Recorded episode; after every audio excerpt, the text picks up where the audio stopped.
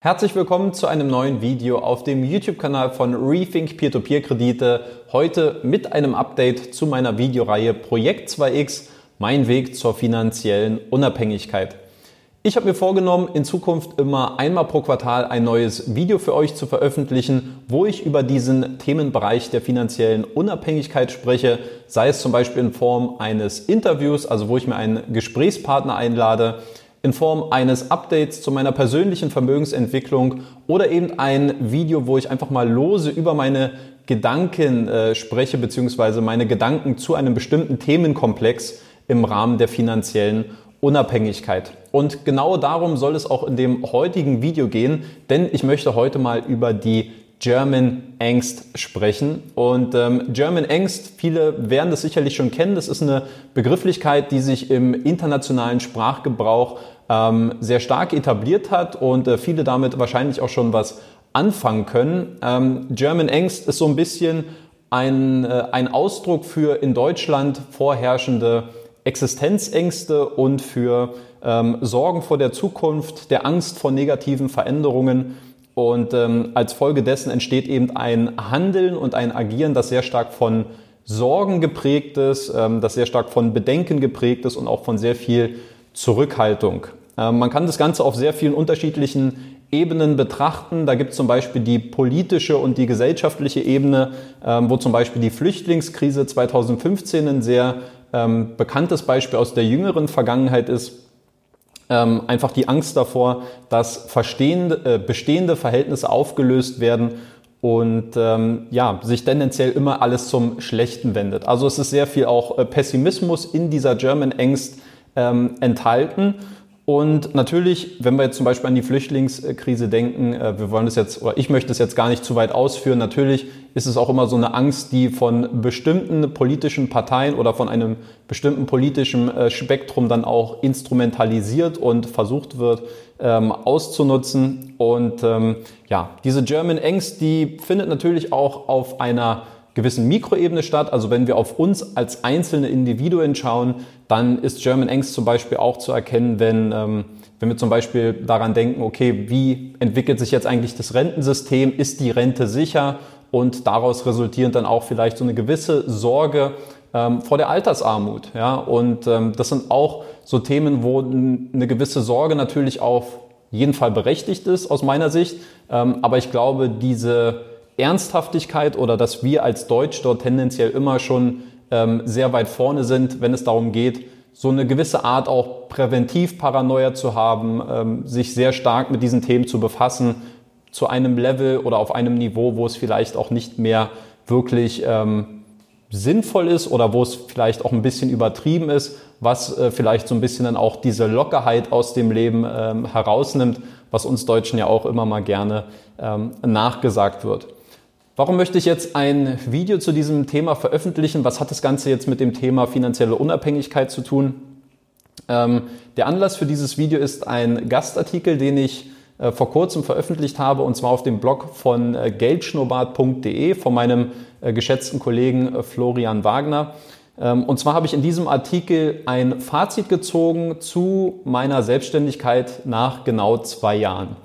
Und das ist ein Thema, ich habe es ähm, auch in einem der letzten Videos ja auch unter diesem äh, Label Projekt 2X äh, veröffentlicht und dort mal so ein bisschen ein Fazit gezogen. Ähm, was sind so diese Erfahrungen, die ich nach zwei Jahren in der Selbstständigkeit gesammelt habe? Was sind so die Vorteile, die ich sehe? Was sind die Nachteile, die ich erfahren habe?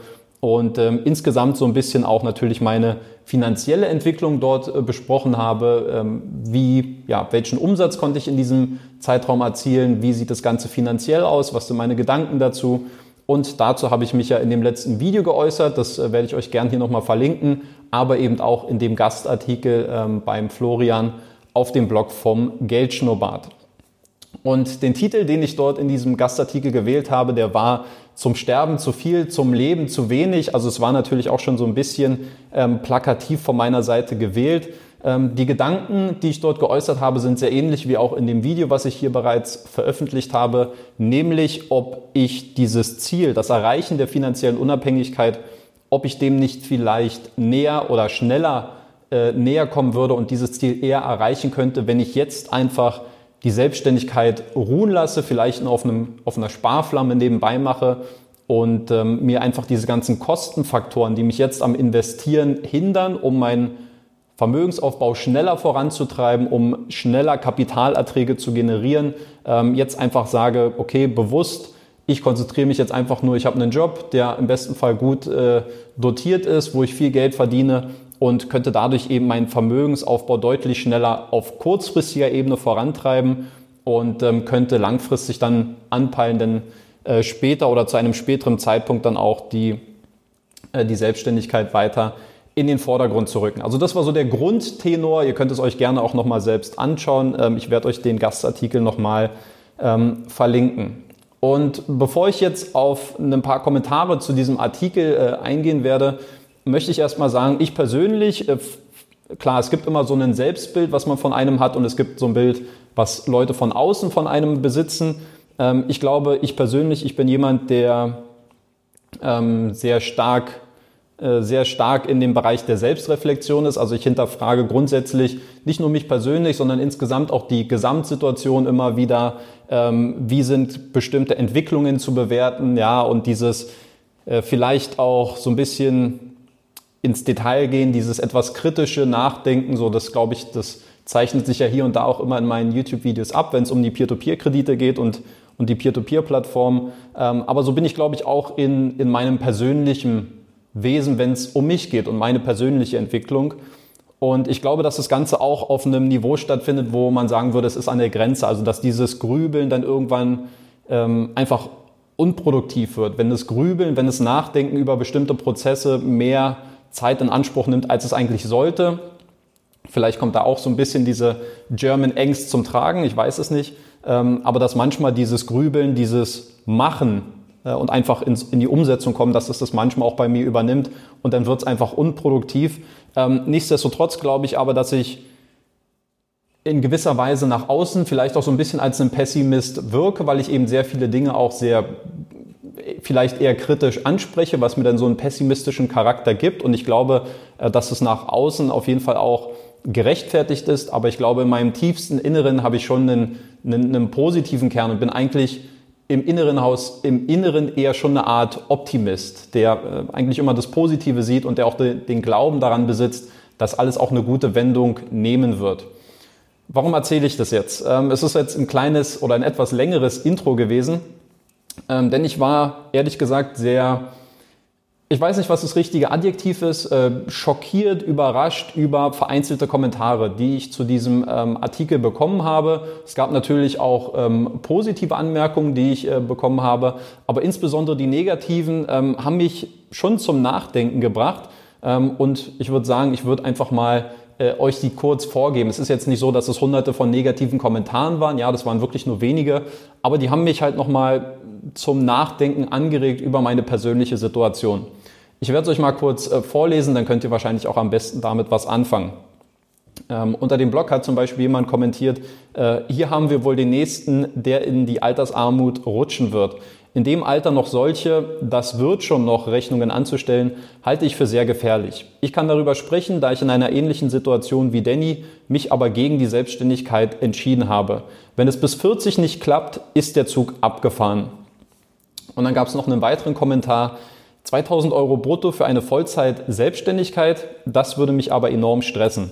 Das macht er auf da macht er auf jeden Fall einiges falsch. Unter 5000 Euro Umsatz würde ich gar nicht erst anfangen, egal in welcher Branche und mit wie viel oder wenig Zeitaufwand auch immer. Das klingt für mich überhaupt nicht erfolgsversprechend. Da würde ich lieber bei Aldi an der Kasse sitzen. Sorry, ich bleibe dabei. Du machst irgendwas ganz grundlegend falsch. Ja, also das waren so zwei Kommentare, äh, die ich dazu mal vorlesen wollte. Ich glaube, es gibt jetzt ähm, zwei Gruppen ja, von, von Zuschauern, äh, die sich auf diesem Kanal tummeln. Die einen, die sicherlich sagen würden, Junge, das sind Kommentare im Internet, nimm's nicht persönlich, mach einfach dein Ding ja, und, und lass dich da nicht zu sehr äh, beirren, nimm's nicht zu persönlich. Und ein zweiter, und eine zweite Gruppe wird äh, sicherlich sagen, ja, irgendwo ist da ja schon was dran, also äh, da ist schon ein wahrer Kern und ähm, ja, wahrscheinlich hätte ich den Schuss nicht gehört, äh, wenn ich jetzt wirklich glaube, dass es der, der Weg ist, den man gehen sollte, um auch die finanzielle Unabhängigkeit zu erreichen. Und deswegen sage ich gleich zu Beginn, um äh, mein persönliches äh, Wohlbefinden braucht sich jetzt an dieser Stelle keiner Sorgen machen ähm, und dass ich mir das Ganze zu sehr zu Herzen nehmen würde. Auch wenn ich dazu jetzt natürlich ein Video mache, weil ich äh, glaube, dass es ein, ein ganz guter Anlass ist, so ein bisschen auch ein Plädoyer indirekt zu halten für die Selbstständigkeit und für, äh, für Selbstverwirklichung und dass man eben auch an gewissen Projekten auch mal länger äh, als zwei Jahre arbeiten sollte, ähm, wenn man glaubt oder wenn man davon überzeugt ist. Ähm, ich glaube, ich habe das, äh, die, den positiven Vorteil oder den Vorteil, ähm, dass mir es nicht so wichtig ist, was viele Leute von mir denken. Also ich glaube, dass es ähm, nicht immer vorteilhaft ist in gewissen Beziehungen, aber ähm, für mich ist wichtig, was ein bestimmter Kern an Personen von mir hält und was sie von mir denken. Aber ähm, wenn jetzt Leute im Internet was kommentieren, das ist ähm, ja gut. Man nimmt es zur Kenntnis, aber ich nehme es jetzt nicht so persönlich.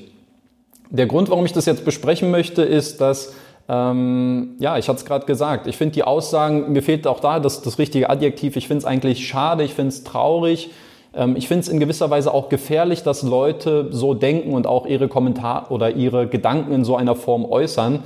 Ähm, und deswegen möchte ich einfach auch mal so ein Plädoyer, ein vermeintliches Plädoyer halten für Leute, die vielleicht den Drang haben, auch in die Selbstständigkeit zu gehen, für Leute, die überlegen, hey, ich würde irgendwie gerne ein eigenes Projekt realisieren, aber weiß nicht, so was hält mein Umfeld davon und wird es erfolgreich und ähm, vielleicht auch, dass das Ganze immer an dem, allein an dem monetären Aspekt bemessen wird. Ähm, und dazu möchte ich einfach mal ein paar Dinge sagen und das Ganze auf meine persönliche Situation dann ähm, beziehen. Ich glaube, man sollte sich durch solche Kommentare grundsätzlich erstmal nicht verunsichern lassen. Ja, ich äh, bin jemand, der das glaube ich nicht, der die Selbstständigkeit könnt ihr mir gerne mal in die Kommentare schreiben. Ich glaube nicht, dass ich das in irgendeiner Form verherrliche, dass es äh, dass, dass ich sage, es also weder positiv noch negativ, ja, dass es irgendwie Risiken gibt, die ich, die ich verherrliche oder dass es ähm, positive Seiten gibt, die ich total ins Extreme lobe. Also ich glaube, dass ich da schon relativ ähm, ein gutes Mittelgewicht habe, aber ich glaube, wenn man diese Kommentare sieht, finde ich, muss man einfach mal äh, die Kirche im Dorf lassen. Denn ähm, ich habe mir mal ein paar Punkte notiert. Also Punkt eins: äh, ich persönlich, ich bin jetzt 31 Jahre alt und bin jetzt zwei Jahre lang in der Selbstständigkeit äh, tätig. Und es gab ja den, den, den Ansatz, ähm, der Nächste, der in, der Altersarmut, in die Altersarmut rutschen wird, in, in dem Alter noch solche Rechnungen aufzustellen. Und wenn es bis 40 nicht klappt, dann ist der Zug abgefahren. Also ich persönlich, ich habe äh, mein Bachelorstudium abgeschlossen, da war ich 24. Ich habe danach äh, viel gearbeitet, habe gut gearbeitet, habe auch äh, gutes Geld in dieser Zeit verdient äh, in diesen circa fünf Jahren und habe mir dort auch die finanzielle Basis geschaffen, dass ich eben jetzt auch die, ähm, die Selbstständigkeit auch mit einer, an, mit einer anderen Grundvoraussetzung angehen kann und dass ich einen, einen deutlich längeren Anlaufzeitraum, äh, Anlaufzeitlau Anlaufzeitraum auch ähm, in Kauf nehmen kann, um eben auch meine eigenen Projekte zu verwirklichen und nicht äh, davon oder darauf angewiesen bin, dass es jetzt in den ersten Monaten sofort durchknallen muss und dass jetzt sofort der große äh, Knall kommt, was es finanzielle angeht.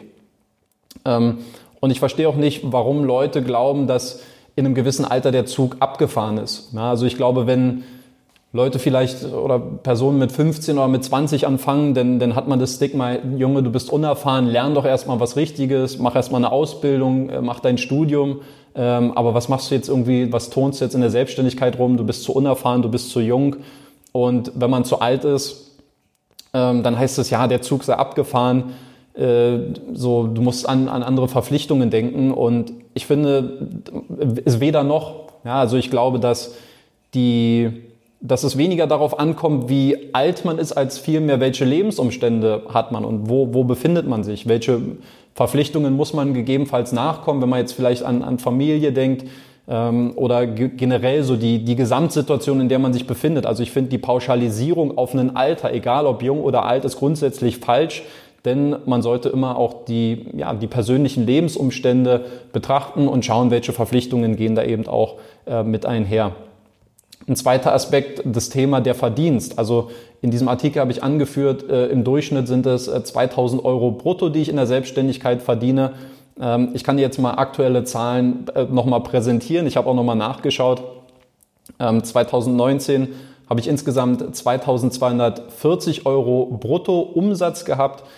Und ähm, man muss dazu sagen, in meiner Selbstständigkeit sind jetzt keine großen Aufwendungen notwendig. Also in der Selbstständigkeit geht es jetzt nicht darum, dass ich irgendwelche Projekte habe, wo ich sehr stark mit Werbung versuche zu skalieren. Ähm, das heißt, die Ausgaben, die ich wirklich habe in der Selbstständigkeit, ein bisschen was für Domain, für Hosting, ähm, für mein Buch habe ich mal ein paar Ausgaben äh, äh, oder ein paar Kosten äh, gehabt, wenn es jetzt um das Design geht und so, aber es hält sich in einem ganz, ganz geringen Rahmen. Das heißt, der Umsatz gleicht mehr oder weniger auch den Einnahmen. Ich glaube, das ist ganz wichtig zu, zu verstehen, auch bei mir.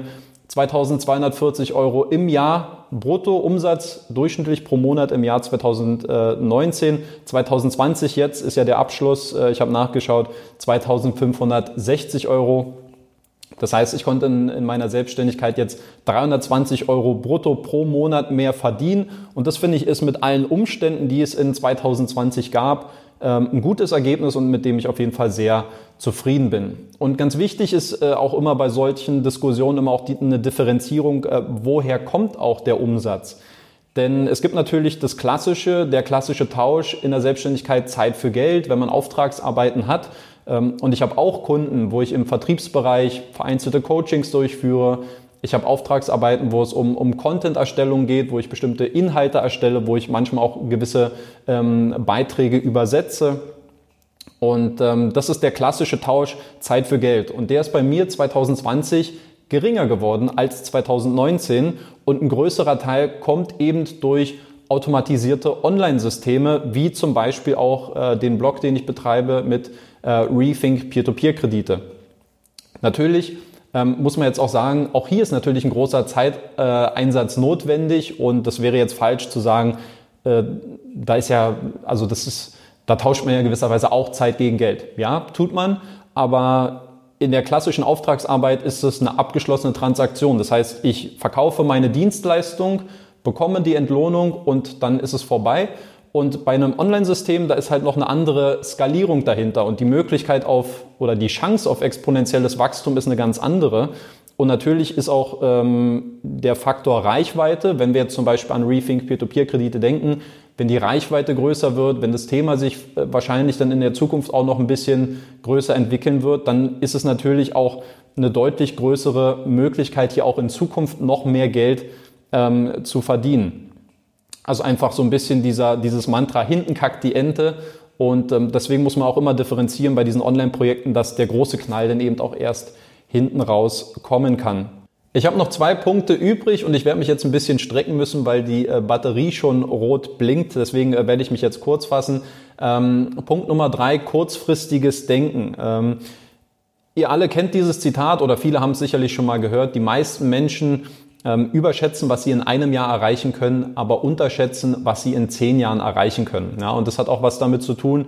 Ähm, ich bin jetzt zwei Jahre in der Selbstständigkeit aktiv und das ist doch wenn man ehrlich ist, ist es ja auch kein Zeitraum. Ja, also ich glaube, dass man, wenn man eben wirklich was für sich gefunden hat, ein, ein Thema, für das man brennt, ja, eine Leidenschaft, äh, dann sollte man das durchziehen. Und dann sollte man eben auch in schwierigeren Phasen, wie es das zum Beispiel auch äh, 2020 gab, denn trotzdem ähm, daran festhalten. Und ich finde es speziell im Bereich Peer-to-Peer-Kredite sehr interessant und auch aussagekräftig, ähm, die, die Frequenz, also Woche für Woche, die Inhalte, die ich äh, produziere für diesen Kanal, äh, auch mit der Tiefe, der vermeintlichen Tiefe der Inhalte, die hoffentlich äh, auch immer erkannt wird, also wirklich den Aufwand, den man sich dafür macht. Ich glaube nicht, dass man das langfristig schafft, wenn man nicht auch einen, ein aufrichtiges Interesse für das Thema an sich hat. Ja, und ich glaube, wer nur finanziell getriggert ist, der macht es vielleicht in anderen Intervallen oder in einer anderen Qualität und, und hat vielleicht andere Strategien. Aber ich glaube, dass es nicht möglich ist, dieses Thema langfristig in der Tiefe auch zu behandeln, wenn man nicht auch wirklich Bock auf dieses Thema hat, was aus meiner Sicht oder was für mich der Fall ist, ja, wenn ich an, an Peer-to-Peer-Kredite denke. Und natürlich habe ich finanzielle Interessen damit. Also ich wäre, glaube ich, ein Heuchler, wenn ich sage, ich mache das gerne auch als NGO und Hauptsache die Leute finden irgendwie den Content cool und, und es gibt ein paar Likes. Nee, natürlich will ich auch, äh, dass das Ganze auch finanziell entlohnt wird. Und das wäre ja auch Quatsch, äh, wenn, wenn das nicht auch der Anspruch wäre. Und das finde ich halt besonders interessant, wo es halt jetzt auch durch Corona eng geworden ist. Ja, wer hat sich denn dort so ein bisschen verkrümelt? Wer waren denn die Leute, die auch im Vorfeld, sagen wir mal, vor, vor, der, vor dem Ausbruch der Pandemie sehr stark und sehr präsent bei diesem Thema waren, die immer gerne auch viel dazu erzählt haben und die dann auf einmal untergetaucht sind, die verschwunden sind, die jetzt vielleicht auch vereinzelt wieder auftauchen. Ähm, ich finde, da sollte man ebenfalls mal sehr genau hinschauen, denn ähm, ich glaube, hier haben sich nicht nur manche Plattformen so ein bisschen demaskiert, sondern auch einige äh, Publisher und haben wirklich gezeigt, dass vielleicht manchmal auch die finanziellen Interessen oder die kommerziellen Interessen für die, bei diesem Thema größer sind als das Interesse an sich.